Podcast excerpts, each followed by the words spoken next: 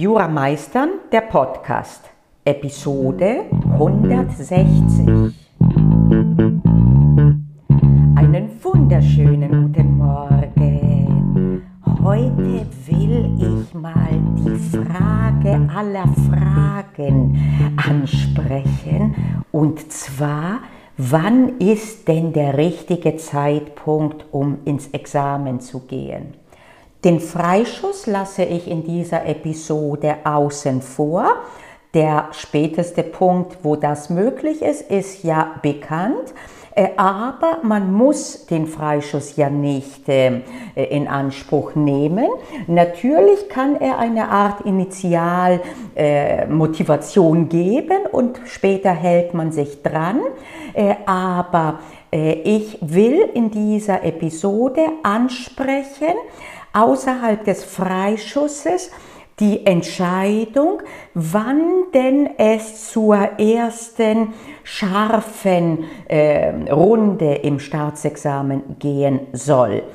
Und vorab kann ich dir sagen, dass bei den meisten es nie den Zeitpunkt geben wird, zu dem man denkt, yo, jetzt ist perfekt, das ist der beste Zeitpunkt, das mache ich jetzt, jetzt ist es richtig. Warum ist das so? Denn Jura ist unendlich. Die Möglichkeiten des Mix and Match sind schier unendlich.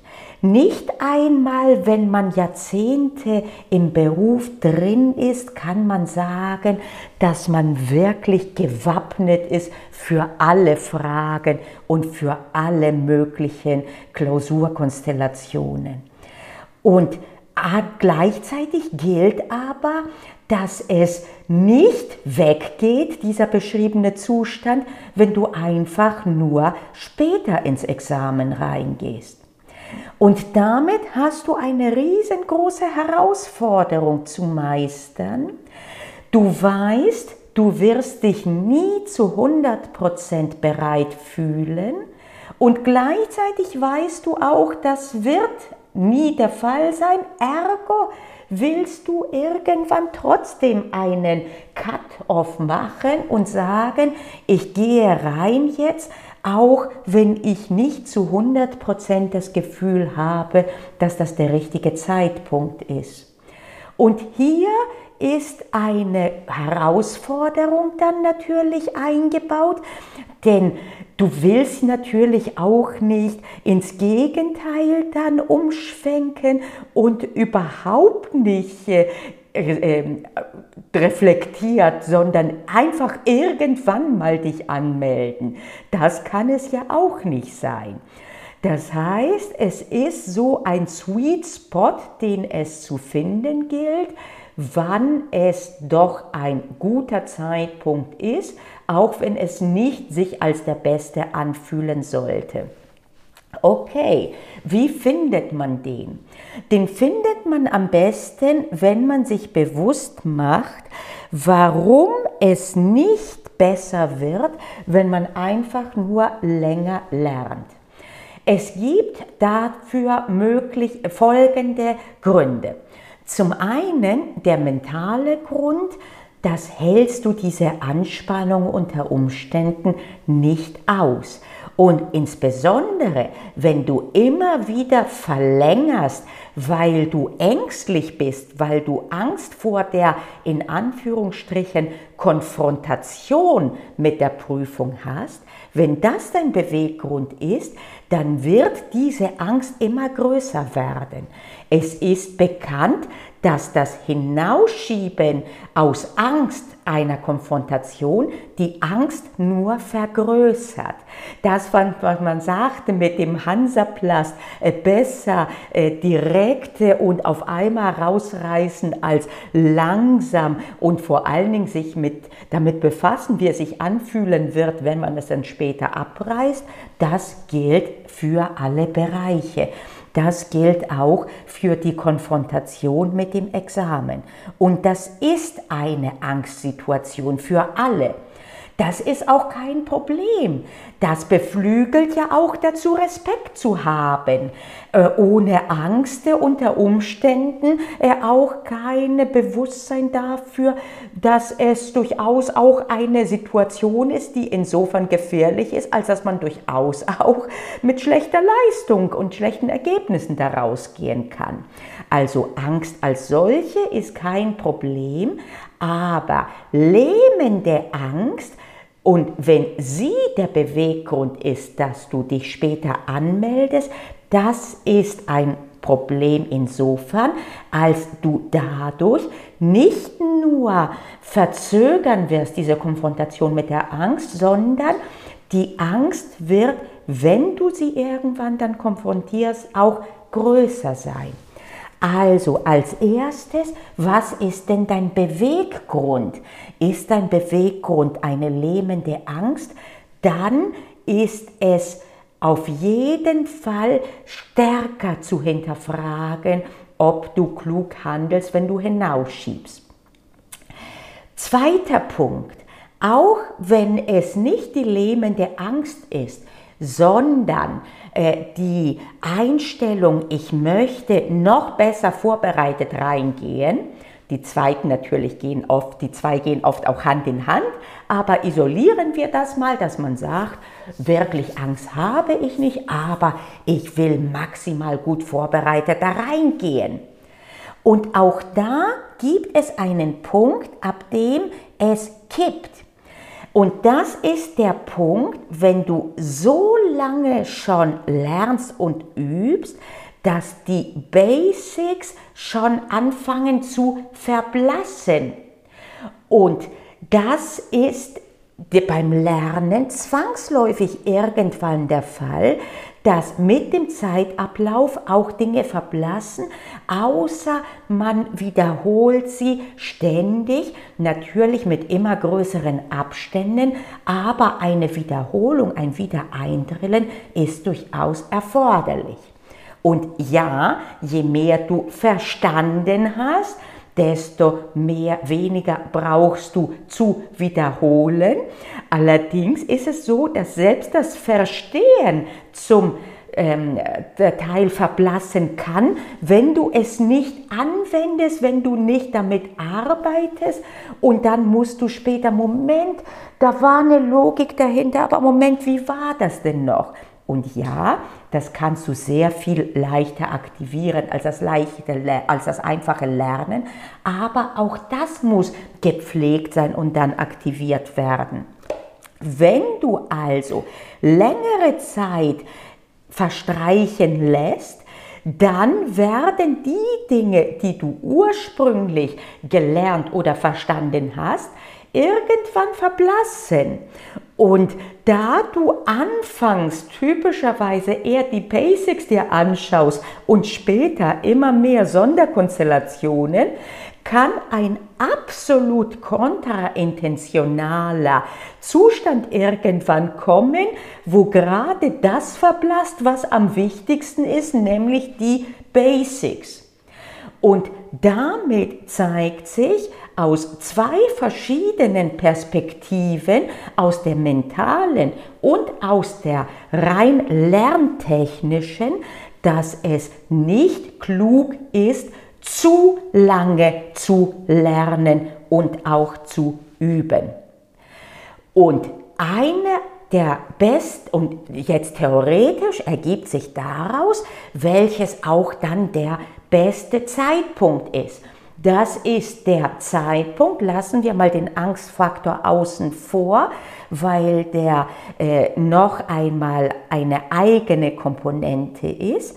Aber lern- und übungstechnisch technisch ist der beste Zeitpunkt derjenige, wo du die Basics alle verstanden hast und auch teilweise Sonderkonstellationen äh, angefangen hast dir anzuschauen, aber wo die Basics noch sitzen und wo du nicht reingegangen bist und dein Augenmerk darin hast, die zehnte The Theorie zum Fünf-Personen-Verhältnis dir anzuschauen. Und das ist ein guter Zeitpunkt. Warum?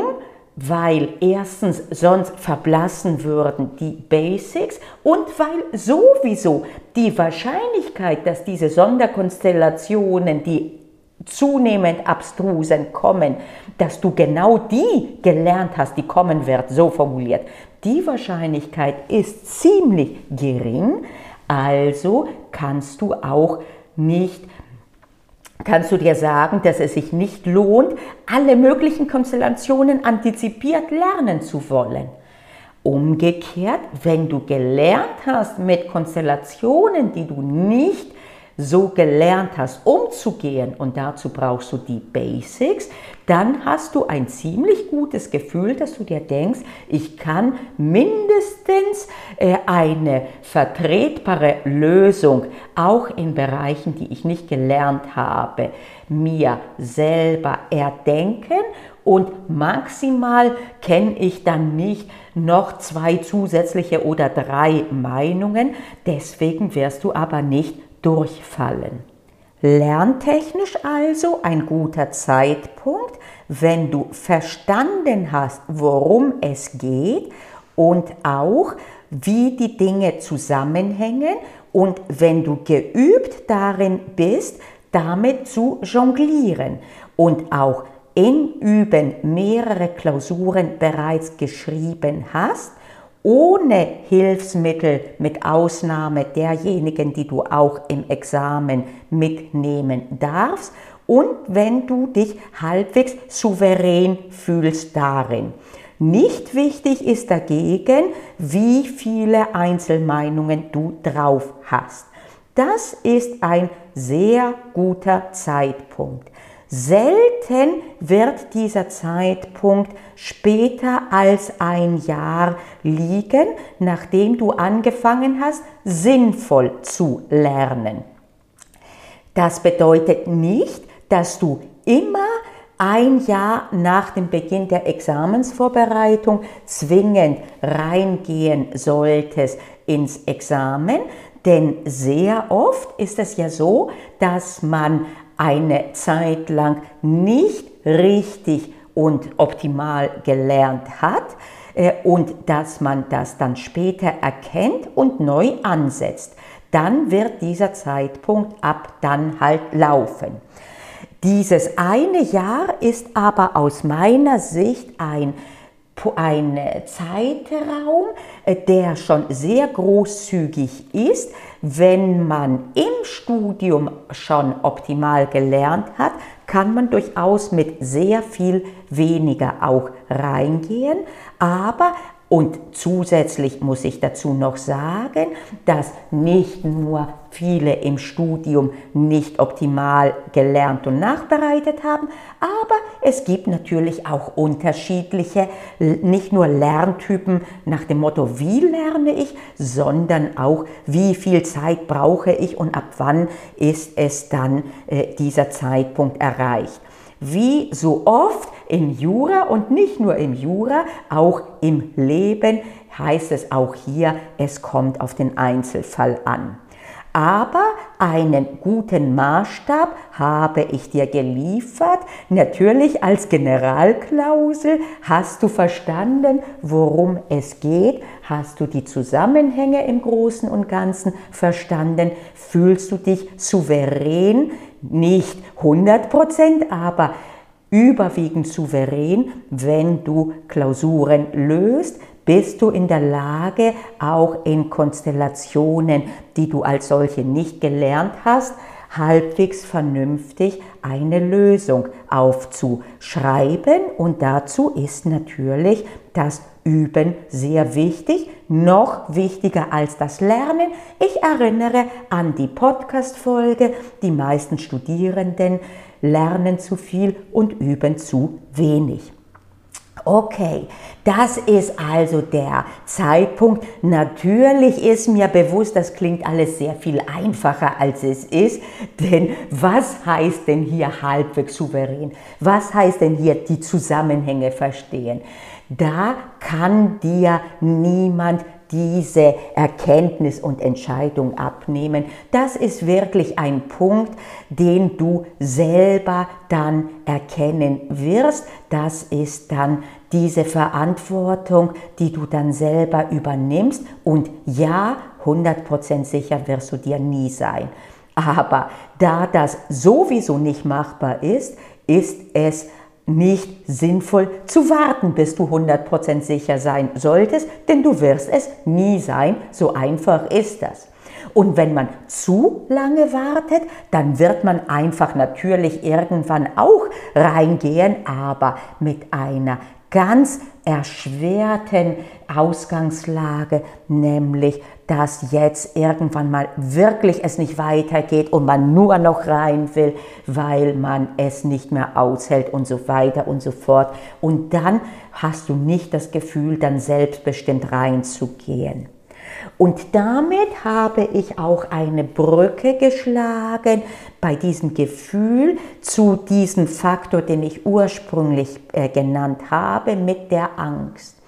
Und das ist jetzt eine größere Thematik, die auch eine eigene Podcast-Folge und mehrere immer wieder mal aus unterschiedlichen Blickwinkeln sicherlich rechtfertigt. Hier möchte ich dazu sagen, dass es, wenn du eine lähmende Angst hast, natürlich nicht so einfach funktioniert, nur weil ich dir gesagt habe, die Angst wird größer, sagst du dir, okay, also gehe ich jetzt rein und kein Problem. So funktioniert das nicht. Du hast ja diese lähmende Angst. Das ist wirklich ein Punkt, den du irgendwie angehen möchtest zu deinen Gunsten für dich, weil alles andere eben an deiner Kraft der psychischen äh, zehrt und nicht nur der psychischen. Wie du das jetzt genau machst, wie du diese Konfrontationsangst dann äh, mit ihr umgehst, denn ob du sie überwinden wirst, äh, ist die Frage, aber zumindest wie du mit ihr umgehst. Das ist ein Thema, das ist jetzt für diese Folge viel zu groß, aber wir halten fest, das ist etwas, was es sich lohnt, separat anzugehen. Und natürlich gehen die Sachen auch Hand in Hand. Je souveräner du dich fühlst, desto weniger wird unter Umständen dann auch deine Angst sein. Allerdings, wenn du wartest, dass sie von allein nur deswegen weggeht, weil du jetzt mehr gelernt hast, fürchte ich, dass das nicht eintreffen wird. Okay, also wir halten fest, bei der Examensvorbereitung ist auch im Punkto, wie lange will man lernen und üben, auch gültig, nicht ist mehr unbedingt besser, sondern es gilt, den goldenen Schnitt zu finden, den Sweet Spot. Und wann der ist, abstrakt ist er dann erreicht, wenn du die Zusammenhänge erkannt hast, überwiegend, nicht alle, ich habe auch nicht alle drauf, aber überwiegend, wenn du überwiegend erkannt hast, worum es geht, wie die Dinge zusammenhängen und wenn du oft genug geübt hast und gut damit zurechtkommst, nicht immer, aber überwiegend, wenn mal eine unbekannte Konstellation abgefragt wird. Und zweitens solltest du aus Angst dich nicht anmelden, dass das ein Punkt ist, den du angehen möchtest, eine Baustelle ist, die du angehen möchtest, weil diese Angst nicht von alleine weggeht, auch nicht durch mehr Lernen. Sie ist ein eigenständiger Faktor und wenn sie lähmend ist, dann ist es ein Punkt, den du eingehen möchtest.